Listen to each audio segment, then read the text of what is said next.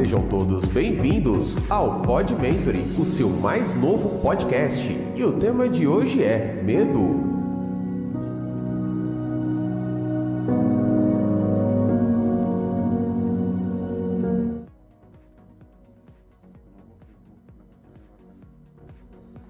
Boa noite, pessoal. Tudo bem com vocês? Sejam todos bem-vindos a mais um podcast do Pod Mentoring, episódio 3. Estou aqui hoje com o pastor Robson Charles e os nossos convidados aqui que vamos apresentar agora. Boa noite, galera. Boa noite, pessoal. A paz a todos. Mais um programa no ar. Hoje o tema é medo. Olha Temos lá, uma convidada aqui especial, uma psicóloga que vai revelar um pouquinho sobre medo e vai desmistificar, né, um pouquinho sobre o medo das pessoas. Eu acho que as pessoas até ficaram com medo de mandar algumas perguntas, porque eu coloquei uma caixinha de pergunta lá. Falei, galera, perca o medo, manda pergunta aí. Hoje a gente vai ter dois convidados especiais. Então, se você tiver alguma pergunta para fazer, vai mandando durante o programa aí, pode ser tanto no direct do Instagram ou até nos comentários do YouTube. E eu vou apresentar, doutora Daniela, se apresente para todos aí, seja bem-vinda no nosso programa, uma honra te receber aqui, né, Rui? Com certeza. Uma Ainda honra. mais uma psicóloga, né? Né, rapaz? opa! Colocar uma psicóloga e um pastor para conflitar, hoje o negócio vai ser bom, Vai rapaz. ser bom, vai ser bom. Vai ser bom. Quero ver Vai- fogo subindo É, pra tudo quanto é lado vai hoje. ser bom. um fogo diferente. É, hoje, fiquem, fiquem espertos, tá, tá com o caderninho aí pra você anotar que hoje você vai aprender muita lição aí pra levar pra vida. Doutora, se apresente, por favor. Opa, bom, em primeiro lugar, muito obrigada pelo convite, Robson, Rui. Que isso. Prazerzaço estar aqui. Deus abençoe. A gente E agradece. a todos os ouvintes aí, vamos entender um pouquinho o que é medo de ter medo, né? Que Esse é um dos Isso. principais medos que existe, o medo de ter medo. É o medo. E olha que eu vou falar pra você, eu tenho um medo enorme. Hoje eu fui no oftalmo e eu falei, rapaz, se ele falar pra mim que eu vou ter que operar mesmo esse olho, falar, não tem um remédio não que coloca no olho e resolve? Graças a Deus tem, e vai ser resolvido no remédio. Pode Não ser vou um operar. Olha. Um colírio anti-medo. A gente precisa de um colírio anti-medo. E trouxemos dois hoje aqui, É, ó. hoje não. O pastor aqui, ó, Lucas Xavier. Se apresenta aí, Lucas. Boa noite, boa noite, queridos ouvintes, telespectadores. Obrigado, Rui. Obrigado por Que isso, sejam bem-vindos. Acertou, tá vendo aí, ó? Tive medo de errar. É. Mas é um prazer imenso estar com vocês aqui. Uma alegria muito bacana. E vamos conversar, vamos falar sobre esse trem aí, que é o medo de ter medo e o medo que faz virar medo e o medo Né? que é medo. Já estou com medo. Vamos começar o programa sem medo, né? Sem medo. É isso aí. Ó, Bom, eu já vou. A gente gosta de polêmicas aqui, doutora. Uau. A gente, quando bota umas polêmicas, já fala o pessoal começar a mandar as perguntas. Deixa eu, bota... só, deixa eu só fazer uma correção, pastor Robson. Diga. Eu falei Lucas Xavier, mas é Lucas Ribeiro. Isso, verdade. Só uma correção, tá, Olha o pessoal? medo Me desculpa, hein? É. Pra, pra não ter o medo de errar, já Na justifiquei. verdade, assim, pai, que é o Joel Xavier. Joel Xavier. É, legal. Quando eu nasci, ele não tinha, ele não tinha a, a, ideia de que cresceria tanto a expressão Pastor Joel Xavier. E ele não me deu Xavier, ele me deu Ribeiro. Olha só. Então o que acontece? Todo mundo me conhece como Lucas Xavier por conta de ser filho do Joel Xavier. Mas o nome é Ribeiro. Olha e isso. aí um, um determinado dia eu acordei e falei, é meu nome. Eu posso até usar a expressão artística Xavier, mas o nome é Ribeiro. Eu falei, então mudar isso. E eu uso Ribeiro, né? Mas fique em paz. Tanto Olha só, não, mas fica Ribeiro, tranquilo, a gente corrige, tá, pessoal? importante é que O medo é pra agora não o nome apanhar depois. outro, né? Lá no céu vai ser outro nome. vai Com ser certeza. outro- E aí, lá a gente vê o que vai ser. É isso aí. Vamos lá? Vamos lá. Primeira coisa, a gente vai falar sobre medo. Então, nada melhor do que a gente definir o que é o medo. Doutora, nos defina, conforme a psicologia, o que é o medo. Ou por que, que as pessoas sentem medo. Legal. Bom, é importante partir do princípio de que o medo faz parte da nossa essência. O medo faz parte da nossa natureza humana, da nossa humanidade. E o medo, na verdade, ele não é de todo mundo. Sim. O medo é um estado emocional que muitas vezes ele nos alerta para o perigo. Então o medo ele não é de todo negativo. Por exemplo, quando você tem um perigo iminente à sua frente, o que te impede muitas vezes de cair de cabeça naquilo é o que? Puxa, o medo. Não vou pular daqui porque eu posso cair e me machucar. Não vou passar ali porque ali me diz que pode ser perigoso. Então, este medo, na verdade, ele é um instinto de proteção à vida. Então, o medo, ele não é de todo ruim. Agora, quando nós partimos para o medo de ter medo, este medo sim, ele gera blo- bloqueios inconscientes que vão afetar diretamente no comportamento do indivíduo. E nesse, nesse viés, o que, que seria o medo de ter medo? Olha que interessante o seu comentário do oftalmo. Já pegou a, psicóloga já pega foi as na raiz, ar. já. Ela já pega as coisas no ar. Por exemplo, é, Rui, você chegou a fazer a cirurgia? Não, O- só assisti vídeo no YouTube. Só assistiu o E vídeo. no quando eu YouTube? vi o vídeo, eu falei, você tá maluco, eu não faço isso não. Então. Um laser, aquele, aquela fumaça subindo no meu olho? Não. Mas você teve medo fora. do quê? Ele deve Vai que queima meu olho. filme Premonição e viu a cena. E ele viu a cena que a menina operou o olho. Certeza, Rui. Certeza. Rapaz. Mas é, é que é interessante mesmo essa parte do medo. Por que, que eu perguntei o que, que seria medo do medo? Porque assim, é, eu tenho medo até eu estar no local. Depois que eu estou no local, o medo vai embora. Porque assim, você começa a conversar, dialogar com a pessoa, você conhece, começa a adquirir o conhecimento daquela pessoa. Você vê que ele está te colocando insumos profissionais ali, no qual te convence que o que ele vai fazer é pro teu melhor. Então, quando você começa a pensar dessa forma, aí o meu medo de ter medo some. Por isso que eu perguntei, nesse viés, o que, que seria o medo do medo nesse É- quesito? É exatamente isso, o medo do desconhecido. Olha Aquilo só. que é desconhecido para mim me gera um medo. Então eu tenho medo de viver aquele medo. Logo, não vou. E muitas pessoas deixam de viver ah, situações na vida e, se me permite, muitas pessoas deixam de viver o melhor de Deus para a vida delas pelo medo de seguir, muitas vezes, é, pisar sem ter o chão. Sabe? Aham. Andar por. Por fé e não Por por fé, vista? não por vista. Exatamente. Então, este medo ele pode impedir o indivíduo de alçar voos. O medo Olha só, medo. interessante.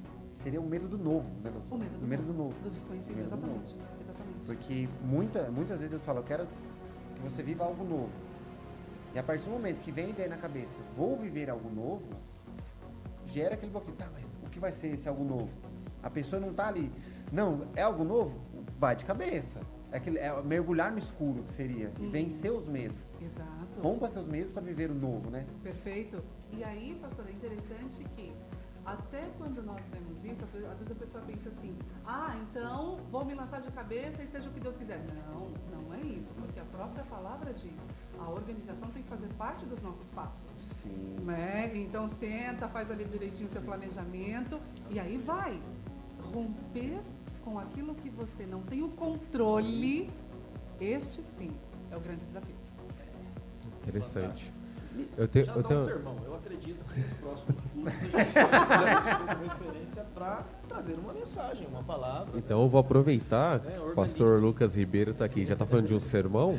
Eu vou pegar então ele já em cima da crítica, o pastor Robson. Onde a gente consegue ver aí em Mateus 7, 1 e 2.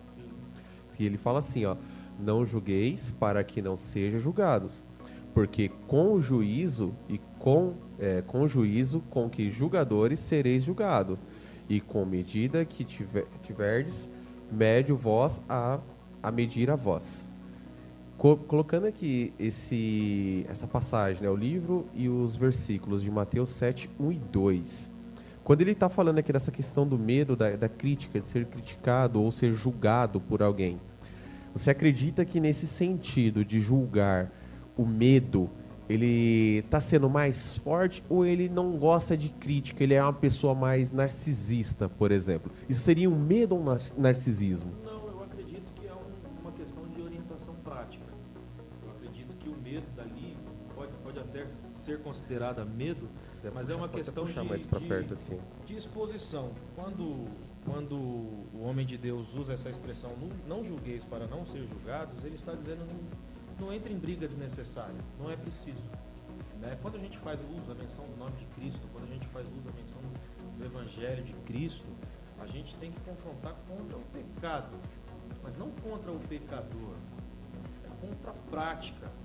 Então a ideia em si é você fazer com que a pessoa entenda que vale a pena ser julgada? Não, vale a pena ser perdoada. Vale a pena abraçar, vale a pena mostrar que existe uma orientação, um direcionamento, um caminho que te remete a uma salvação, a uma conquista, a uma ausência de um julgo. E mostrando isso para esta pessoa, você praticamente anula a possibilidade de esta pessoa mesma procurar erros em você. Então quem muito fala, muito é muito é perseguido, né? A gente vê isso politicamente, a gente vê isso cientificamente, a gente vê isso ministerialmente. Geralmente pessoas que estão em evidência, que apontam muito, elas são pessoas que estão sendo assistidas. E aí quando ela peca, ou quando ela cai, ou quando ela falha, ela é a mais julgada, porque ela é a que mais bateu nesse quesito.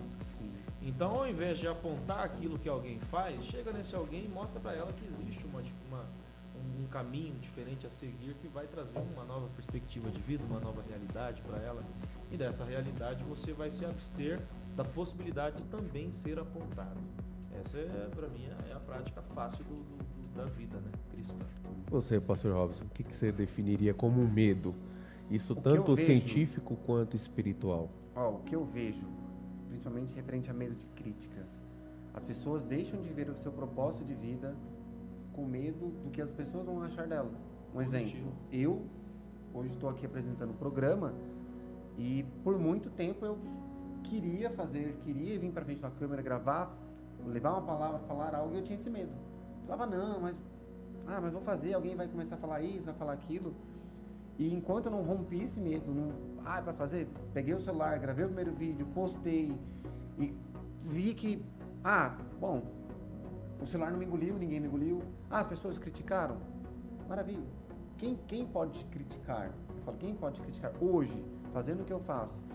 Eu tenho dois tipos de crítica. Eu vou ter a crítica de quem faz, faz melhor que eu, tem um conhecimento.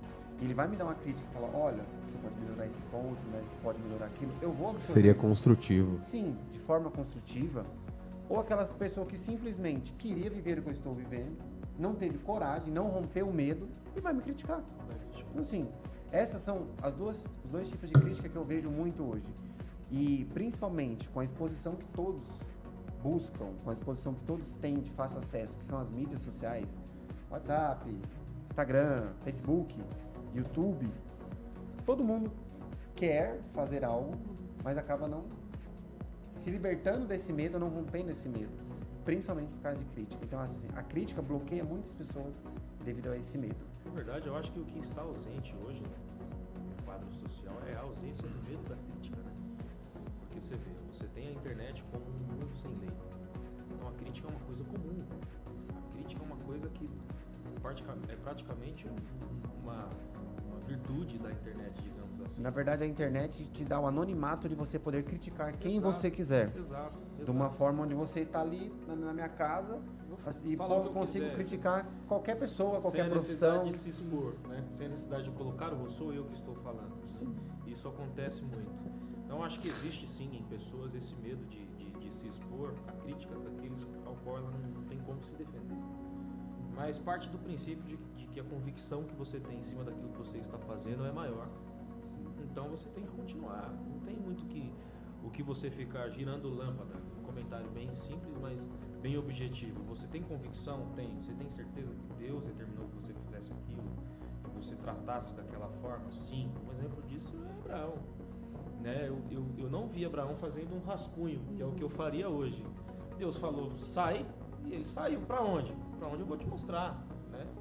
E ele foi. Talvez se hoje Abraão tivesse aqui na nossa classe e falasse, olha, eu estou saindo com a minha família daqui desse estado e eu estou indo não sei para onde, entendeu? Com os meus filhos, com o meu gado, ele seria extremamente criticado como homem de Deus. Você é louco, você vai para onde? Você... Mas ele foi. Então a certeza, a convicção, primeiro, ela te dá a garantia de rompimento desse medo. Ela faz você vencer essa barreira. Quando você tem é, é, é plena convicção de que quem mandou foi Deus, quem te orientou foi Deus, né? Trazendo para a questão religiosa. Quem te deu essa, essa, quem te otorgou essa prática foi Deus, então você vai e faz. Agora, quando você não tem a fala do, do, do Espírito Santo, já é parte para um, um, conceito muito psicológico. É o que a gente vai saber agora, na parte científica, na parte psicológica. Olha, olha para o lado agora, olha, Vendo, pastor. Como Agora eu fico quieto. Parei de falar aqui. Nos ensine, nos ensine como romper esse medo da crítica. Inclusive, eu vou até falar um medo agora que vocês estão, que vocês podem romper agora. vocês três podem falar mais próximo. Por isso Ah, tem o Pop eu já ia falar que aí isso a gente fala mais tranquilo, os Ah, ouvintes vão nos ouvir. Melhor, Maravilha. Eu pessoal. já ia falar isso aqui, tá todo mundo reclamando que não estão ouvindo a voz do pastor. Oi, Mas pastor. É só falar pertinho Oi, do pastor. microfone. Eu vou falar mais alto, queridos. Eu vou falar mais alto. Vai pessoal chegar. quer te ouvir. Vai dar. Na verdade, é proposital isso, porque às vezes eu posso falar alguma besteira, eu tenho medo de ser criticado por isso. Então, eu não estou falando próximo por conta disso. Mas eu vou falar mais alto. Podem Fica ficar tranquilo. Vamos lá, doutora Daniela. Agora vamos ver agora o lado científico da coisa. Uau. É, tenho que pegar leve ou não? Não, Não, sem, não sem alívio. Aqui, polêmica. ó. Galera. Não, não tem massagem, aqui é só cacete Galera, mesmo. compartilha, compartilha essa live, compartilha esse podcast, porque olha, a gente vai entrar agora numa parte que onde você vai aprender, você vai tomar uma lição aí que, nossa, já era pra ter rompido faz tempo e não rompi. Então, Exatamente. doutora Daniela vai nos É, colocar... Robson, é, lembrando que na, na semana passada teve testemunho já de pessoas que, que de repente, Com depois que viram, né? O psicólogo falando, falaram, poxa, eu era doente e não sabia. Pessoas Exatamente. reconhecendo o seu erro. Então isso é muito importante, você prestar atenção aí. Entender tudo que é falado, Eu né? falei, Porque não é nada à caneta na toa. mão, anote Exatamente. aí. E outra, se ficar com dúvida, ah, tô no meu trabalho, não dá pra assistir. Ouve nas plataformas digitais aí, tá no Spotify, tá no Apple Music, No tá na. Usher, Deezer, enfim, a plataforma da sua escolha, fica à vontade, ouve, reouve de novo, o que precisar. Mas eu tenho certeza que daqui sai fundamentos bem sólidos. E galera, já ó, segue a doutora aí, arroba Daniela, Ponto MP Fernandes. ó, Daniela.mp Fernandes. A Aninha Lopes até colocou assim pro doutor agora, ó. Fogo no parquinho. Aí, Ah, agora vai descer, hein? Fogo no parquinho, doutora, vamos lá. Bom, Vamos eu. pra cima. Bora, bora. Eu vou partir do princípio seguinte: o significado do ato de criticar. Tá? Legal. Porque nós geralmente falamos do outro lado, medo de receber a crítica. Desculpa. Esse medo você tem hoje, vai ter amanhã, vai ter depois, vai ter depois, vai ter depois. Por quê? Porque, como eu disse, o medo faz parte. A questão é o quanto ele domina você. A partir do momento que o pastor Robson entendeu que o celular não engoliu ele, né? E que quem o criticava ou fazia muito mais ou fazia muito menos, por não ter coragem, o criticava, ele rompeu e foi. Ok. Só que eu quero vir para o outro lado. O significado do ato de ter a necessidade de criticar. Olha só. Quando eu tenho a necessidade de criticar alguém, cara, quando eu vou para o espelho, o que será que eu vejo? Qual a necessidade que eu tenho de colocar você para baixo? Qual a necessidade que eu tenho de desmerecer alguém? Porque uma crítica, quando a gente parte para o lado de construir algo, beleza, mas não é isso que na maioria das vezes a gente encontra, né? Exatamente. Então existe aí uma necessidade do outro de colocar o outro do- de uma- numa posição inferior. E é aí que eu quero chamar a galera para esse lugar. E detalhe, tá? Eu não estou falando de longe, não, estou falando de mim, de você. Sim. Porque em algum momento, quando nos vemos em algum assunto que acreditamos ou julgamos ter uma certa autoridade, um certo domínio, nós inconscientemente fazemos isso com alguém. Então, muitas vezes, o ato da necessidade que eu tenho de criticar é literalmente me colocar numa posição de superioridade. Olha só. E quando eu vou para esse lugar, eu tendo a cair no ponto cego. Por quê? Porque quando me coloco numa posição de superioridade, eu não consigo enxergar o outro, somente a mim mesmo. Então a razão do outro não me importa, o, o cenário do outro não me importa. O que me importa é o que eu digo é a minha verdade e precisa ser a sua. E isso é profundo demais Muito. principalmente pessoas que são caladas e silenciadas no seu habitat, ele tende a ser superior com quem ele não conhece. Ele tende a ser superior com classes ou clãs que ele consideram inferiores a ele. Ele, o que ele sofre de cima, ele quer repassar para baixo. Exatamente, exatamente. Então, já que eu não tenho como me defender aqui e aqui eu sofro essa violência psicológica porque há críticas que é sim é sim uma violência, Violência psicológica, tá? Porque ela fere sua autoestima, ela fere a sua integridade, ela fere a sua moral e ela fere o seu, a, a sua inteligência, né? Então, já que eu recebo isso e não posso devolver, eu preciso jogar em alguém. Legal. E É como nesse se fosse lugar, uma transferência de culpa, é isso? exatamente o que eu chamo de projeção, Projeção. porque é inconsciente. Mesmo ela se olhando no espelho e vendo que ela está procurando é, ferir a pessoa dessa forma, ainda é um inconsciente? Por quê? A origem sim. Porque o que ela está procurando, conscientemente, muitas vezes não é o ferir, mas sim ter a razão, ter a voz, estar no lugar de dominante. Olha só. Pessoas que geralmente têm o prazer de criticar e têm a necessidade, geralmente é, é muito comum, talvez ela pode não reconhecer isso, mas ela está sendo dominada onde ela está. Então ela precisa ser Olha dominante isso. em algum lugar. Então eu olho no espelho, sinto a dor e eu preciso tirar aquela dor de mim. Como eu faço isso? Projetando em outra pessoa. É isso aí. Olha só. Então, o, o que é inconsciente, na verdade? O, inc- o que é inconsciente é a, a alavanca que me motiva a fazer isso. Agora, o que eu faço, criticar você, Consciente. é consciente. Agora, a origem que me leva para isso, pode ter muitas coisas aí atrás. E aí, geralmente, também, insegurança nos lares Sim. tá? Pessoas que vivem é, pais muito dominantes, pais, enfim. As doutrinas mais fortes. exatamente, exatamente. Por exemplo, nesse viés que você passou, mencionou aí toda a parte científica, é, essa crítica da pessoa de projetar é, a culpa dela, né? Que ela já tá- ela se sente baixo, mas quer projetar isso em uma outra pessoa. Ela acaba levando para um lado narcisista do ser humano ou não? Vamos lá. Geralmente, quando eu estou falando da personalidade narcísica, a personalidade narcísica ela não passa muito por esse lugar. Por quê? Porque ela é o centro. E esta pessoa Entendi. geralmente é o contrário. Ela tá de fora. Ela quer ser. Ela quer ser. É outra dinâmica. Legal. é Então, como se tivessem ter plataformas voz- diferentes. Opa, total. Ela tenta, ser, ela tenta ser, né? Isso. Então ela precisa ter voz. Ela precisa ter. Então ela fomenta, ela gatilha. Nem que seja a sua destruição, mas ela tem que gatilhar alguma coisa. Olha aí, tá ouvindo, né, pessoal? Vai anotando aí, a doutora, tá? Colocou o fogo no parquinho, hein, Robson? Já Colocou, tá hein? Chegar É. em casa, já vai pra frente do espelho, já começa a falar com você É. mesmo ali, ó. O que Exatamente. você vê? É. Doutora, no que você falou, e me veio aqui na, na Uhum. cabeça. Será que isso, quando a pessoa começa a fazer a crítica, será que ela, assim, ela está criticando no outro o que ela não acha nela que- e que ela queria ter? Uau! Isso é muito, muito comum e isso é inconsciente. Isso é a projeção. Essa é a projeção. Essa é a projeção. Eu jogo no outro o que é meu. Literalmente. Por exemplo, eu vou para outro exemplo, tá? Para deixar muito claro o que que é projeção. Nossa, mas tu é fofoqueiro, hein, pastor? Misericórdia.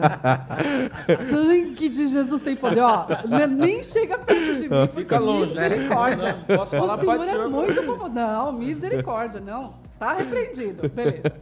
Saio da sua frente, chego na casa da minha mãe. Mãe, mas você não sabe. Mãe, mas você não sabe. Mãe, senta aí que tem uma boa. Exatamente. Então, assim, eu geralmente, eu geralmente não percebo que eu estou projetando no outro aquilo que eu não suporto em mim.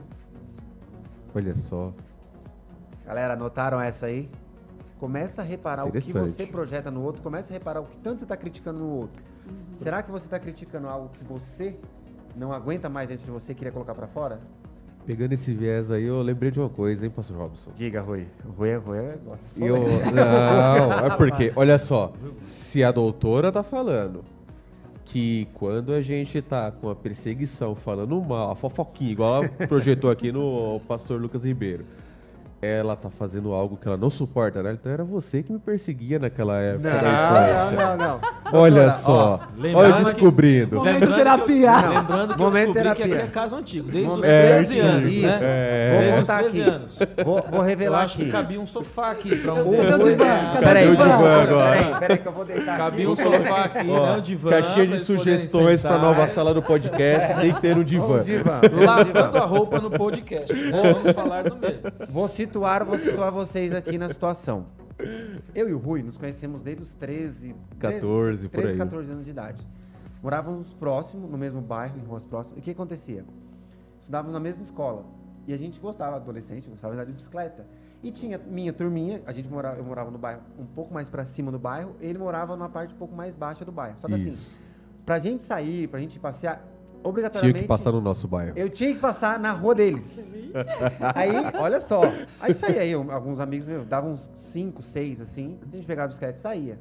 No que a gente estava descendo a avenida principal, que estava chegando perto da rua dele, tava ele mais uns 15 esperando a gente passar para ir atrás.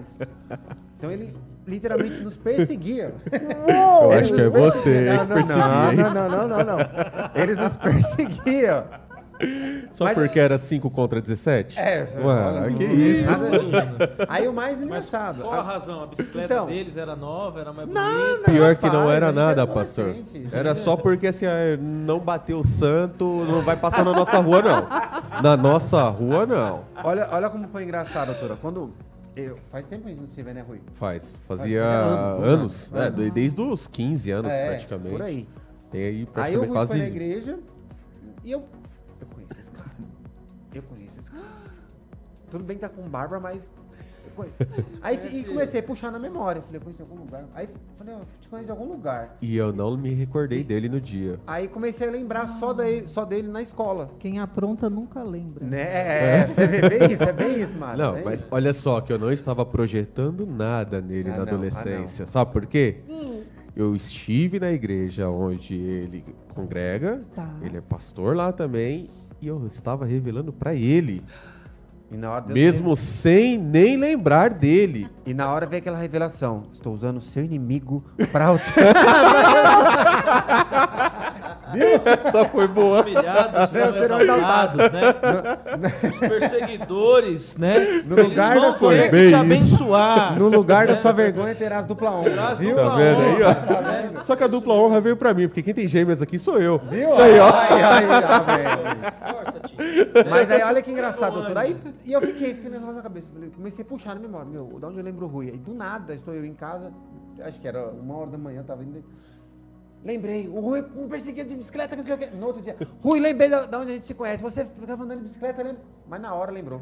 Na hora. veio na Olha memória. só. A cor da bicicleta dele, o comandava, veio tudo. Mas a pergunta que não quer calar é a seguinte: ele te entregou o manto um dia antes de você lembrar disso. Quando você lembrou, você caiu o manto por terra ou você continuou acreditando Nada. na palavra do homem de Deus, né? Mas na hora, na hora me veio aquele negócio assim.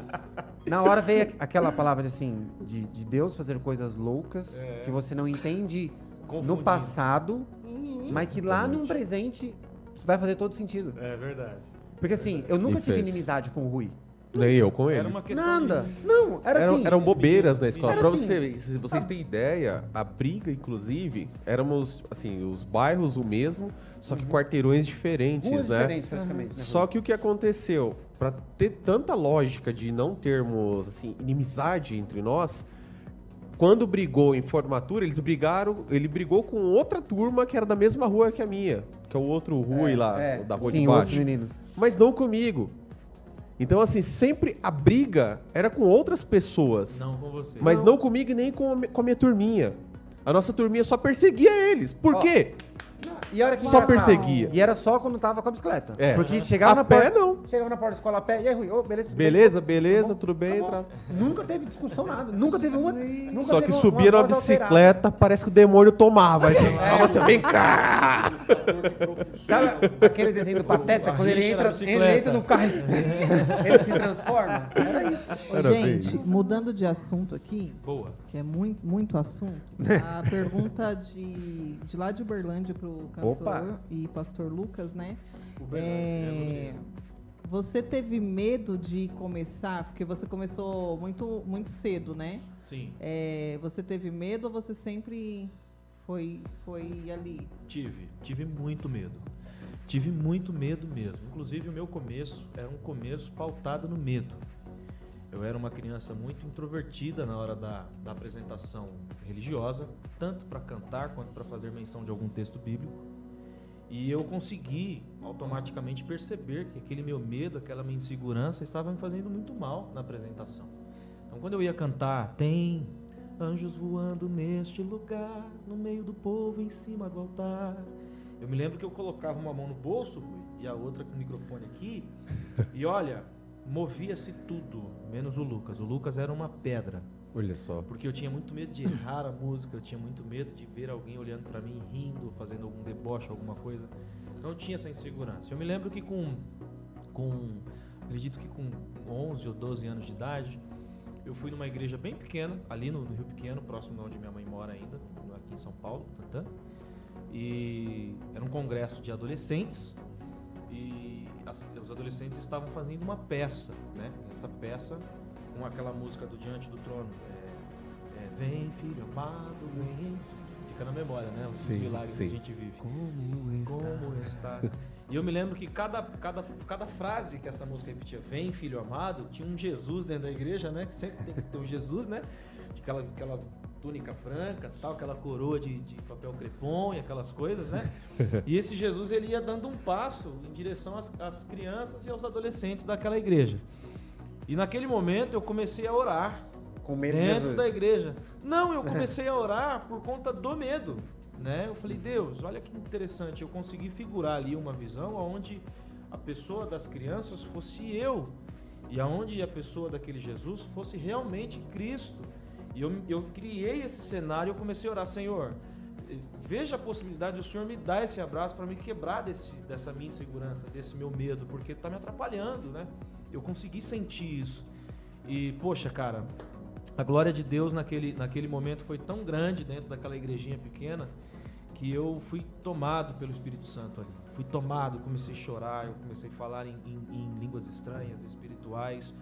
E quando o pastor daquela igrejinha percebeu que eu estava ali vibrando já com aquela peça, ele falou: Vem cantar. E aí, quando eu peguei o microfone, eu já peguei o microfone desprovido de toda e qualquer vergonha e timidez e medo. Olha isso. E dali pra frente, nunca mais eu tive inseguranças. Eu era o tipo de, de criança que quando errava a letra, eu soltava o microfone e corria pro colo do pai, porque eu tinha medo do que iam dizer a respeito daquele erro. Hoje não. Hoje se eu erro a letra, eu dou risada. Eu olho pros irmãos e falo, errei, canta comigo, me ajuda, vamos cantar. Então, sim, eu tive bastante medo. É, esse medo me perseguiu não só no início da minha jornada como, como músico religioso, mas no decorrer da preparação disso, né, do estudo, ainda na fase adulta já senti muito medo, medo de não conseguir cuidar da minha casa, medo de não conseguir cuidar da minha família, dos meus filhos, até porque a música religiosa ela não tem é, tanto amparo e tanto respaldo quanto tem a música secular. Então o cantor religioso ele sofre bastante dificuldades de conseguir estruturar a sua carreira, de conseguir fazer um nome. E, meu, o menino quer comer, né? A esposa quer o Carmen Stephens. Então você tem que se virar, você tem que comprar, você tem que trazer o leite. Então eu tive muito medo mesmo. Medo de não dar certo, medo de, de não conseguir agradar o público. Mas em todas essas práticas, tirando um pouco do termo científico e trazendo para o lado espiritual, eu tive respaldo de Deus. Eu tive respaldo do Espírito Santo e isso que me faz insistir, permanecer e enfrentar esse meu medo, né? Que ainda vinga às vezes. Que tipo faz- de respaldo que o senhor acabou adquirindo para tirar essa paralisia? A promessa. A promessa. Eu sou um cara muito simplório, Rui. Eu sou um cara que assim, se Deus falar assim pra mim amanhã vai fazer sol e eu acordar de manhã e estiver sol, isso pra mim já é um respaldo. Ele ainda cumpre. Você falou de medo, eu quero. Ele ainda cumpre. Eu, eu, eu, eu, eu, vou nessa prática. Então, eu estou muito alicerçado naquilo que Deus me prometeu. Embora ainda não tenha chegado na sua essência, os 100% da promessa, mas eu consigo sentir o cheiro. Em algumas coisas eu vejo Deus criando em mim a oportunidade que eu preciso. Então isso me impulsiona. E aí eu abdico daquilo que é necessário fora de um contexto promessa e eu insisto naquilo que faz parte do contexto. Ô Lucas, e ela mandou mais aqui. É, Manda. qual o conselho que você deixa para quem está começando e tem esse medo de do altar? né, tenho medo de abrir a boca e cantar. E é é interessante falar que às vezes as pessoas têm medo até mesmo do próprio chamado. Sim. Olha e fala, meu Deus, para que que Deus me chamou para isso, sendo que eu não sou capaz, né? Se veem como não, como que não são capazes. Sim. Qual conselho você deixa para essas pessoas que estão começando? O conselho é simples. Você precisa é, é, exercitar o hábito de ver a sua chamada, a sua promessa e o seu dom como um diálogo. Quando você sobe no púlpito, você não pode subir com a consciência de que você vai se apresentar. Sobe com a consciência de que você vai conversar com aquele povo que está ali. É um diálogo. É como esse podcast. Nós estamos sentados numa mesa onde tem dois pastores, um entrevistador e uma doutora, né? Quando você está em cima do púlpito, você tem que ver essa coisa. Você tem que entender que você está sentado numa mesa onde tem pessoas escutando, é, pessoas ensinando e você é o porta-voz de quem está ensinando. Então, o meu conselho é fecha a cara pro medo.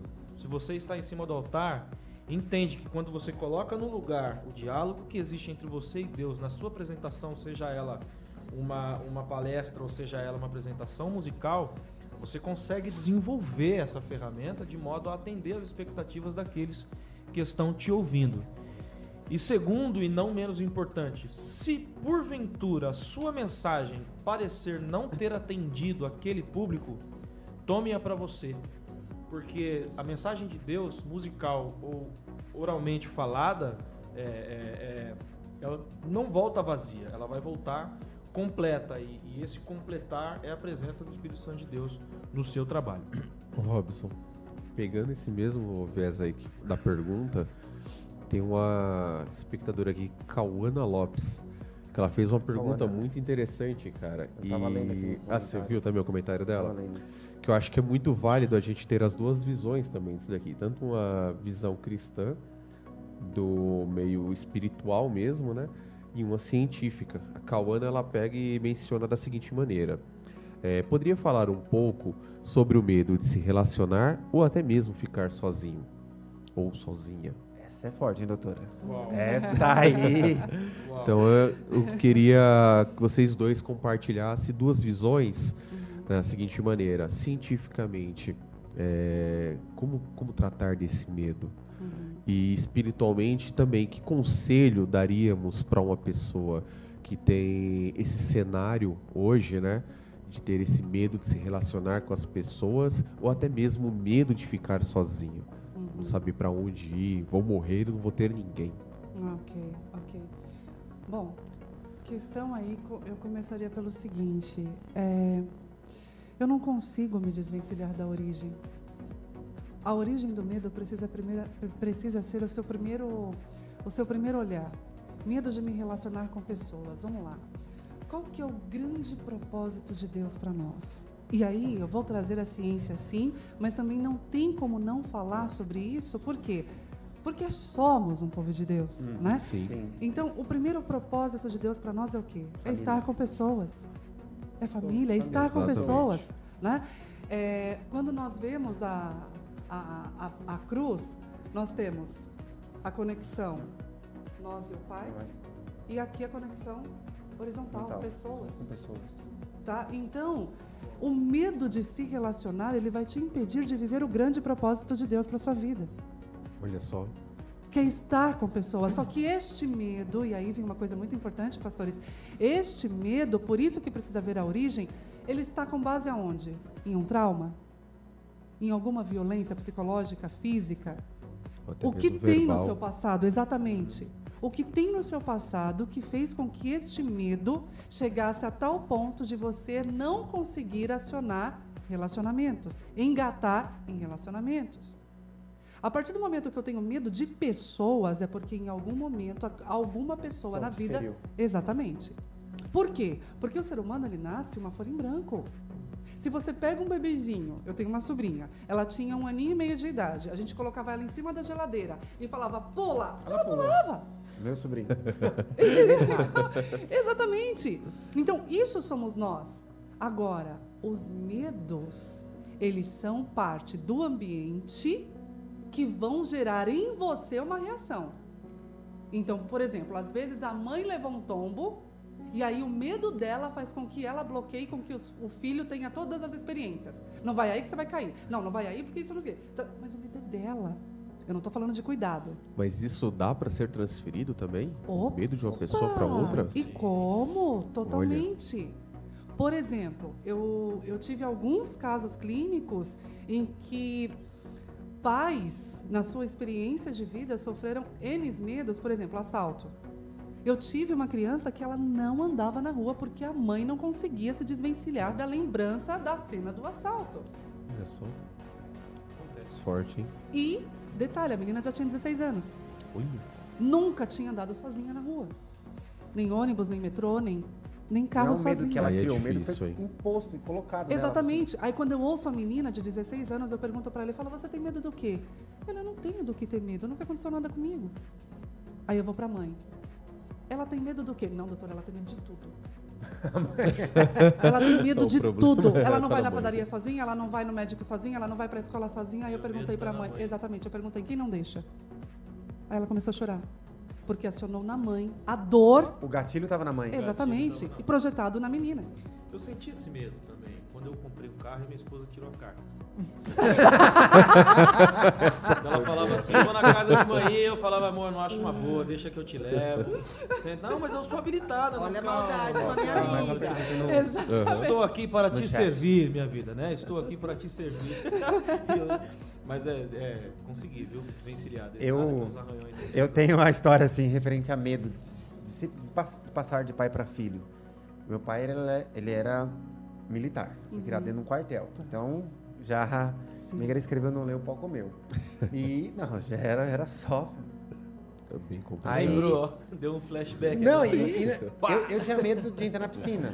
Tá? Eu tinha medo de entrar na piscina? piscina. É, eu queria Olha nadar, só. mas eu tinha medo. Por quê? Eu caí, eu passando assim, tipo, deixa eu ver se a piscina é funda. Eu caí, dei aquela meia, que, meia afogada, já voltei. Meu pai, não, você precisa nadar, entra na piscina, você precisa nadar, entra na piscina, você precisa nadar. E eu, não, não, amanhã eu vou, daqui a pouco eu vou. Eu ficava, sabe aquele, aquele ensaio? Vou, não vou, vou, não vou. Meu pai simplesmente falou, ah, vou te ensinar a nadar, vou te ensinar a perder o medo. Ele só me pegou pelo pé e falou assim, Jogou. mas jogou no meio da piscina, de 4 metros de profundidade. Se vira. Se vira. Eu rompi o medo. Que isso. Aí foi assim, Forte, assim. foi sem, sem vaselina. Foi, foi de uma vai.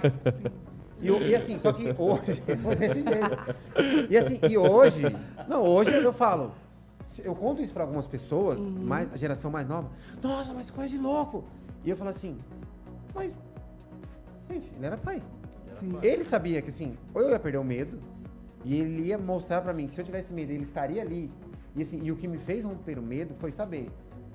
Porque eu decido, naquela, no que eu voltei, que eu vi meu pai, eu falei, opa, não preciso ter medo que ele tá ali. Isso aí. Se eu me afogar, eu não vou Isso me aí. afogar. Então eu comecei a. tipo, No que eu vi, daqui a pouco eu tava estabilizado. Não tava nadando, mas não tava me afogando. Sim, sim. E pastor, uma coisa muito interessante dentro do seu exemplo, e aí eu vou aprofundar um pouquinho na, no que a espectadora traz. É, não foi da piscina que o senhor teve medo, mas sim da experiência vivida num tombo dentro da piscina. Sim. A questão é que muitas vezes, a partir da experiência, eu tendo a colocar aquilo como não presta, é ruim, faz mal. Não, gente, a piscina é maravilhosa. Você pode ter fobia de água, você pode ter trauma, é outra questão. A questão não é a piscina. Aí eu venho pro, pro que a espectadora falou. A questão não são os relacionamentos, mas sim a pessoa que te feriu. A partir do momento que eu pego a minha dor e genera- generalizo para a circunstância, Uhum. Nenhuma piscina no mundo vai ser boa. É. Homem não presta, já ouviu É. isso? Exatamente. Essa é a maior presta, expressão que É existe nos dias de expressão que hoje. existe, né? Homem não presta. Deve ouvir muito, hein, doutora? Fala não, fala a verdade, doutora. A gente não dá. Sentou no divã, aquele homem não presta. Não vamos dar nomes a ninguém, mas é o que deve mais ouvir. Olha, Não, mulher você. diz que homem não presta. E homem diz que mulher é complicada. É, Ô, bicho é, complicado. é, bicho Mas- Mas É, fala é que tem é alguma descomplicação da mulher. Porque se tem, eu quero, é descobrir na minha ali, ó. Ó, Capaz. vou, vou colocar uma situação É Como aqui que é, amor? Isso. Eu não Vou colocar uma entendi o situação que acho que todos aqui, todos aqui viveram, A Bíblia- espectadores, a- co- a comentem aí. Isso. A Bíblia diz isso. Existe um ser que é mais perigoso do que a própria morte. É a E mulher. quem é? É a mulher. A mulher, com mulher, certeza. mulher. Se tá na Bíblia, quem é a gente pra Quem é a discutir? gente pra discutir, né, Rapaz, Rui? eu é que não quero estar na pele de quem quer Vamos discutir um isso. exemplo. Vamos dar um exemplo. Se o homem tá, não tá bem em alguma coisa, A mulher pergunta, o que, que você tem? Ah, aconteceu isso, isso, isso. Simples. Resolveu. Objetivo. Expôs. Aí, você chega em casa, sua, né, sua esposa tá lá, aí você vê que ela tá emburrada. Você, hum, tem uma coisa Aconteceu estranha alguma aí. coisa. Deu ruim. Tá tudo bem, meu bem? Tá tudo bem, amor? Tá. Tá. Aconteceu alguma coisa? Não, não, aconteceu é, nada. Você continua fazendo. Mas tá bem mesmo? Tô.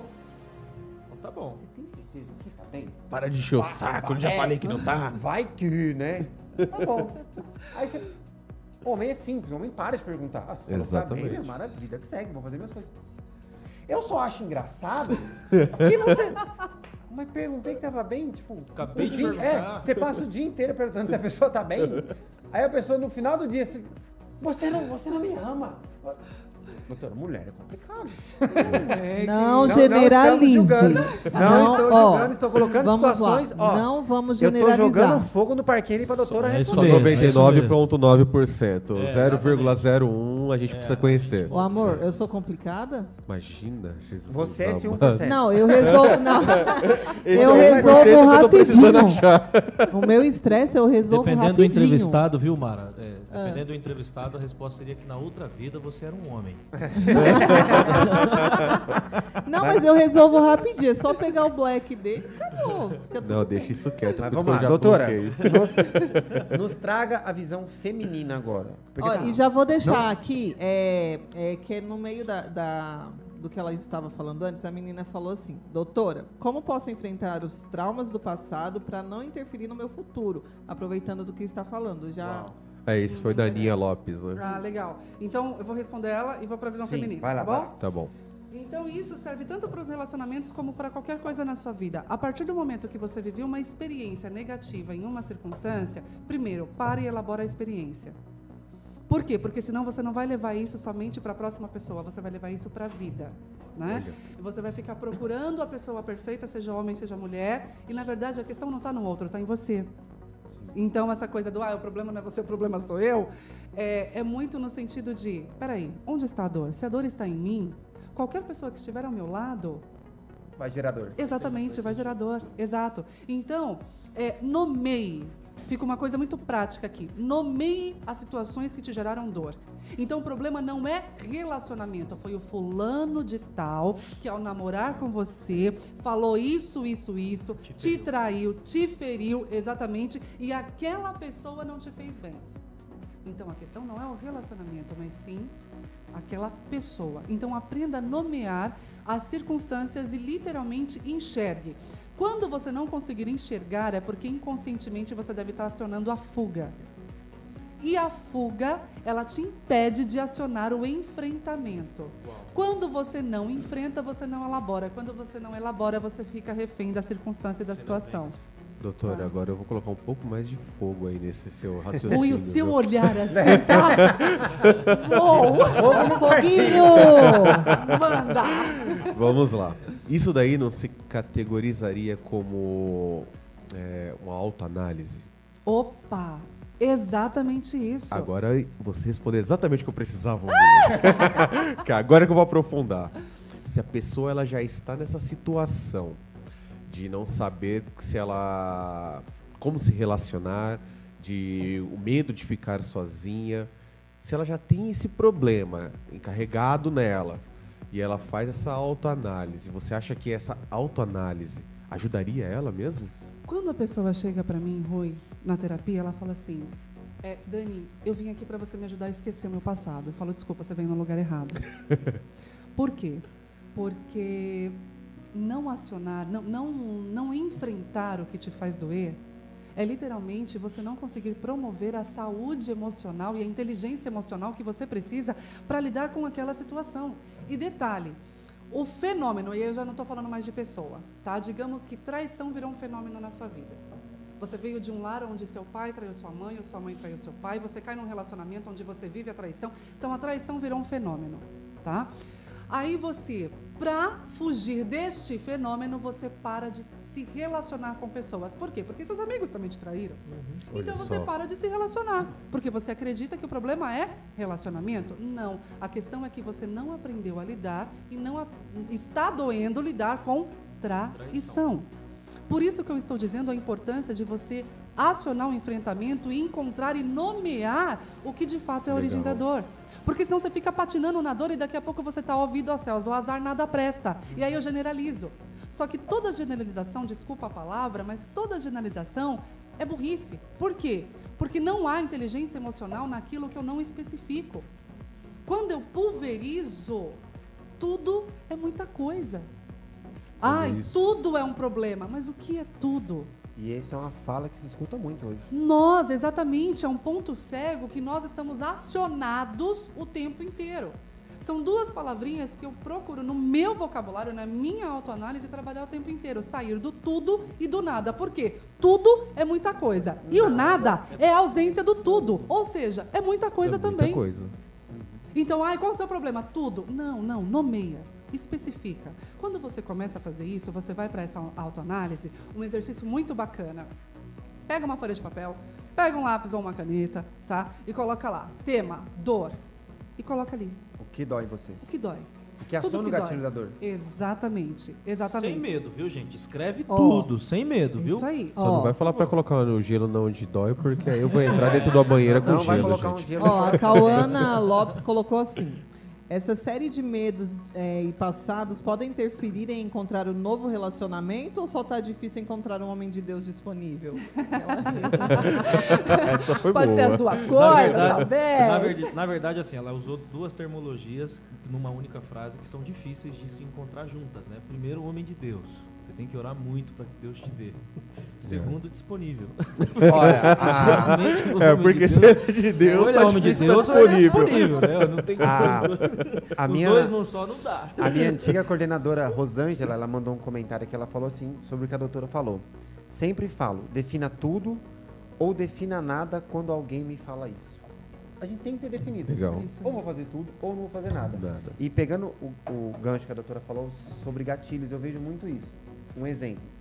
A pessoa teve um relacionamento onde ela foi traída, ela foi frustrada e alguns gatilhos ficam na mente dela.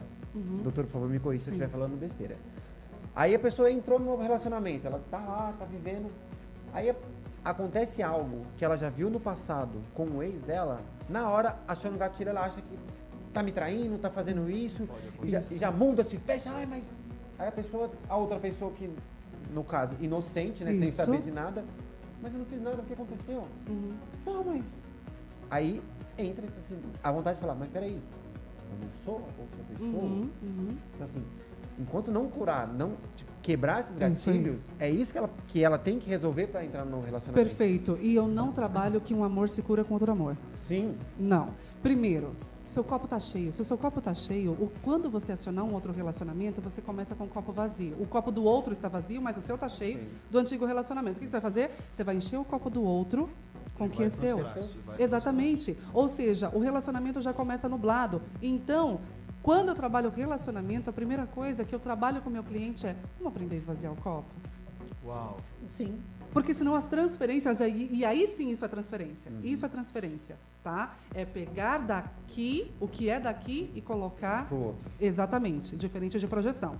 Aqui é literalmente a transferência. E aí tem uma dinâmica também muito importante nessa questão de relacionamento. Gente, é uma formulinha. Se você não aprender a elaborar o passado, você vai emperrar no presente, tende a não conseguir viver o futuro que Deus tem para você. Não, não, não consigo fugir dessa Muito. fórmula. Não consigo. E aí, vem uma coisa muito importante também. Cara, o auto-perdão. Eu não vou nem falar do perdoar o outro, mas O o, se perdoar. perdoar. Porque quando eu não consigo me perdoar pelas coisas que eu fiz também, tanto comigo para com o outro, eu tendo a viver anulação. E na anulação eu posso me isolar. E no isolamento eu perco o convívio social. Logo, eu Se vivo um fecha. embotamento. Exatamente. E assim, ah, Dani, mas e se me traírem de novo? Mas vão trair, porque isso faz parte do ser humano. Agora, quem você vai ser a partir do momento que você vive a traição? É o que te define, né? Exatamente. E outra, nós precisamos ter muito cuidado e aprender com o exemplo dele. Dependendo do remorso e da amargura que você vive, é, Judas fez o que fez porque ele não aguentou. Então, o poder de uma ação vai gerar uma reação que muitas vezes você pode não ter o controle dela. Então, se resolva. Se resolva no agora. Eu vejo isso muito no versículo. Amai o próximo como a ti mesmo. Mas o erro das pessoas, ela não ama a si própria. Como é que vai amar o próximo? Fica então difícil. começa se amando. E ainda Começa tem se- uma, um Começa ponto. se curando, né? É, também tem a escolha, né? Sim. É, às vezes as pessoas ficam com medo e acabam escolhendo qualquer coisa. Não sabem esperar o tempo. Tem isso também. Ou, eu digo assim, fica num desespero. Ah, eu preciso. Por exemplo, Isso. eu, eu escuto muito isso de, de mulheres, assim. Ai, tá, me- tá- tá chegando tal idade, já passou da idade de ter filho, já passou da idade de... As amigas começam... Ai, minhas amigas A todas sociedade casadas. que é, impõe a sociedade isso. começa...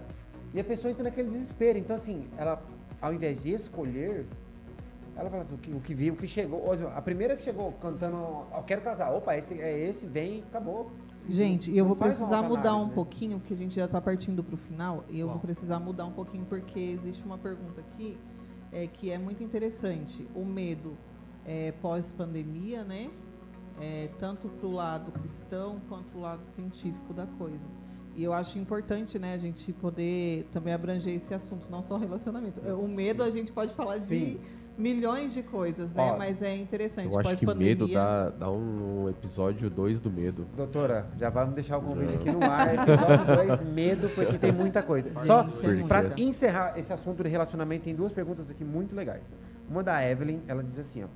E quando as lembranças do passado interferem no atual, como Boa. sarar? Ressignificando. Eu É, preciso ressignificar. Folha de papel, caneta. Não, não, pastor, aí também passa por uma outra dinâmica, tá? Eu vou precisar escolher, por isso que eu fui para Judas.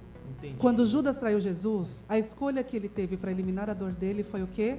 Tirar a própria vida, porque ele não suportou o que ele fez, tá? Só que esse não é o caminho, não precisa ser o caminho. Eu sempre falo, não põe um ponto final na sua dor colocando um ponto final na sua vida. Ressignifique aquilo que te traz dor. Então, por exemplo, puxa vida, eu levei um tapa na cara. Aquele tapa doeu muito, muito. Ok. Eu preciso decidir o que eu vou fazer com isso. Rapidamente. Atendi uma cliente que viveu um, um caso muito desafiador de estupro. E quando ela chegou para mim, e foi na rua, né? E quando ela chegou para mim, foi muito desafiador porque, pensa, síndrome de pânico, enfim, todas as emoções negativas, tudo, tudo, tudo. Mas eu falava para ela, você pode aprender a ressignificar, você pode aprender a elaborar. E ela falava, o que, que é isso? Eu não sei mais fazer o que, que é esse negócio que você fica falando e tal. Resumindo, nove meses depois, ela liga para mim e fala assim, Dani, eu vou precisar parar a terapia. Eu, sério? Ela, sério, porque eu consegui um emprego. Eu, Uau. Ah, eu ganhei uma bolsa de estudos e vou estudar fora. Eu, aham. Que bacana. E outra, uma galera me chamou para sair e eu já tenho três viagens que, assim, tá muito em sequência. A cada coisa que ela ia falando como motivo de encerrar a terapia, ia. eu, yes! Yes! Certo. E principalmente a cena primária da dor, entrar num carro com um homem, que Olha foi o só. cenário, né? Então quando ela compartilhou que ela saiu com os amigos, tal, e era um homem dirigindo no carro e tudo isso sem perceber, ela foi ressignificando. Ou seja, o que eu diria para essa espectadora exatamente, querida, este episódio do passado, você não vai apagar ele da sua lembrança. Só que você precisa decidir qual o sentimento que você vai colocar dentro de- de- do que aconteceu. Ou você vai nutrir o ódio, o rancor e a dor, ou, você- ou isso vai te fortalecer. E como que isso pode te fortalecer? Você aprendendo com o que aconteceu. Dani, mas só que eu sofri, eu fui a vítima. Ok, você vai se permanecer como vítima hoje ou você vai se levantar, olhar aquilo e falar, não, eu sou mais forte que isso. Interessante que depois que a Forte. pessoa sara, ela consegue sarar outras pessoas. Sim. com- Perfeito. Com o exemplo dela, né? Essa minha cliente passou a falar para mulheres sobre violência. Justo. Olha É. isso. E é, é- isso está muito ligado a propósito. Com Ó, certeza. a professora Rosângela falou assim: hoje estou na fase da cobrança. Cadê os netos, Rosângela? Ó, vou só falar pra você, Rosângela. Cadê os não netos, Rosângela? preocupa, Quero não. seus lá na escola. Não preocupa, não. A minha mãe é, sofria. Em dois anos e meio, ela está com seis netos. Quando chegar, Rosângela, vai vir logo os gêmeos, tá? Tô profetizando. Meu essa Deus. É isso aí. Receba. Pastor Lucas Ribeiro. Mano, Agora vamos lá. A gente ouviu toda a parte científica da coisa. Agora vamos colocar lá no pastor que cuida das suas ovelhas e ela vem com esse mesmo sentimento. Tenho medo de se relacionar com pessoas ou medo de ficar sozinha. Com qual insumo bíblico, pegando isso à luz da Bíblia, o senhor conseguiria é, aconselhar essa pessoa, mentorar ela? Eu uso o mesmo texto do Bom Samaritano, que é o, o amor ao próximo. Na verdade, assim, existiu ali um- uma tentativa de pôr Jesus na parede, né? Sim, Quem é sim. meu próximo? E aí Jesus traz essa parábola fantástica, né? Estava andando um homem pelo caminho e foi apanhado pelos salteadores e foi espancado, foi humilhado, ficou lá numa situação degradante. Veio o sacerdote, passou direto. Veio o levita, passou direto. Veio um, bom samaritano, que era uma pessoa completamente fora do contexto cultural dela, né? E estendeu a mão, né? Quem é o próximo? Ah, o próximo é o samaritano. Mas no, no geral, Cristo estava dizendo assim: Eu não estou pedindo para você fazer o que o samaritano faz, fez. Eu estou pedindo para você ser candidato a próximo. A gente é muito acostumado dentro da igreja a esperar alguém fazer por nós. A gente é muito acostumado a depositar a esperança de resolução dos nossos problemas em cima de uma liderança, de um pastorado, e não é isso. Você precisa ser candidato ao próximo. Você precisa estender as suas mãos e você resolver os problemas diante de aconselhamentos que talvez alguém pode te dar ali, mas é você que vai resolver. Existe um conceito hoje que parte do princípio de que quando você entra dentro de uma igreja, você vai sair de lá com todos os seus problemas resolvidos. Isso não é verdade. Lá você busca uma orientação para você criar uma estrutura que resolva os seus problemas. Então, falando como pastor hoje, se eu tenho uma pessoa que viveu uma desilusão amorosa, que viveu um conflito, um, ou uma, uma coisa é, é, esdrúxula, como um abuso, né, semelhante, eu vou trazer ela para perto. Primeira coisa que eu vou falar para ela, você precisa acionar um psicólogo. Precisa conversar com quem entende do assunto. Eu falo isso para pastores, né? A igreja, a igreja carece. Procrastinação. Procrastinação. É, a igreja A carece. pessoa que está no altar, nem sempre a pessoa que está no altar é a Tá em pessoa condições, correta para tá em mentorear. Exatamente. Primeiro, tem que ter a humildade de entender que tem determinados assuntos que você não tem terreno é, é suficiente. Não é a sua tratar. área de atuação. Não é a sua área. Né? Eu não posso pegar um professor de história e pedir para ele me falar sobre Matemática, matemática. por exemplo. Ele é professor de história. É, a pessoa- é o que a doutora falou. A Exato. pessoa quer abranger tudo e É. acaba não abrangendo nada. Não consegue abranger nada. Então, E- falando de pastoreio, primeiro, entenda o, o- o princípio da sua condução pastoral. Eu sou um pastor que fala de história, então procure um psicólogo.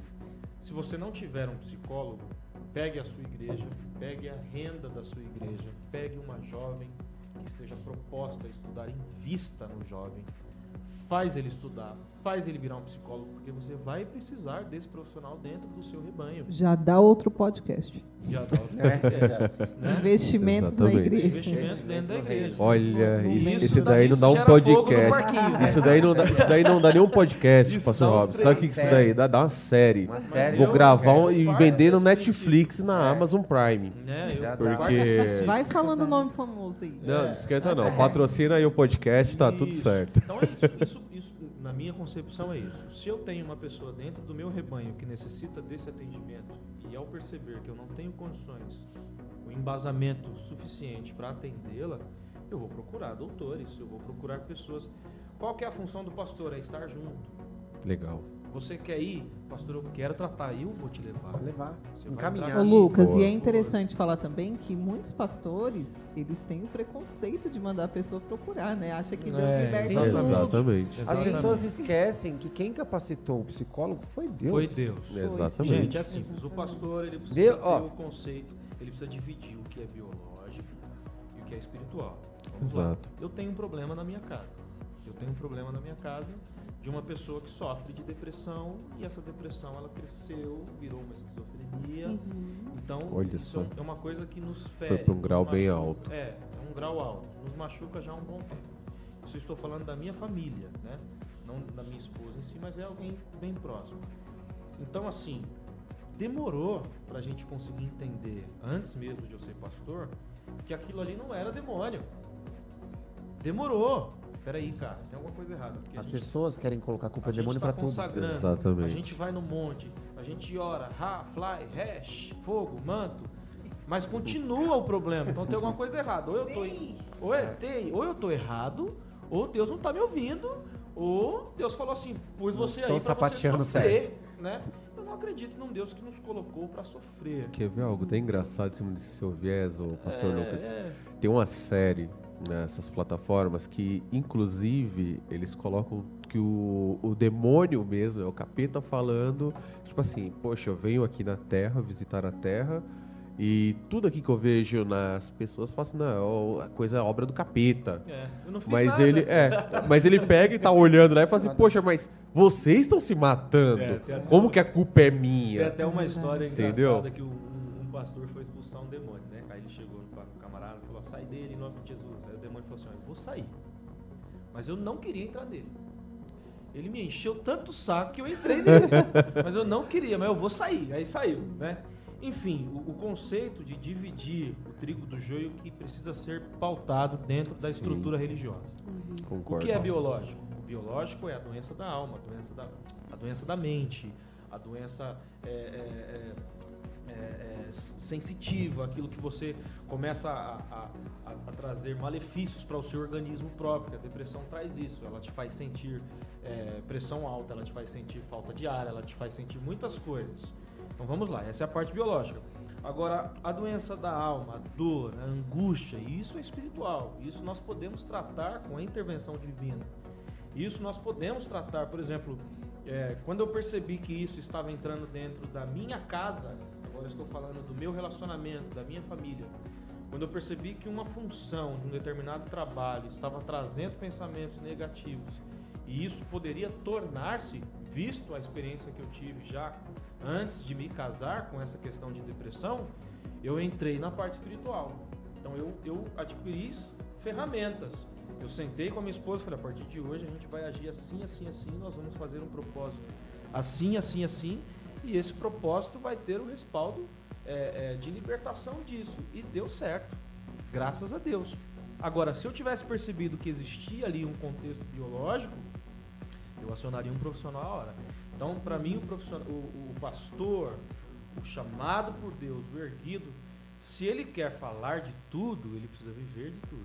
Não, Exatamente. primeiro ele precisa aprender É, tudo. Essa é a viver- grande questão. É, viver, Você só viver pode e falar com aprender. autoridade com duas coisas. Ou você estudou muito aquele assunto e você virou um expert, ou você passou por boas experiências Isso. referente àquele Exatamente. assunto e você tem uma carga para falar. Sim, Exato. sim. Eu louvo a Deus porque hoje, graças a Deus, graças a Deus mesmo, isso tem mudado bastante.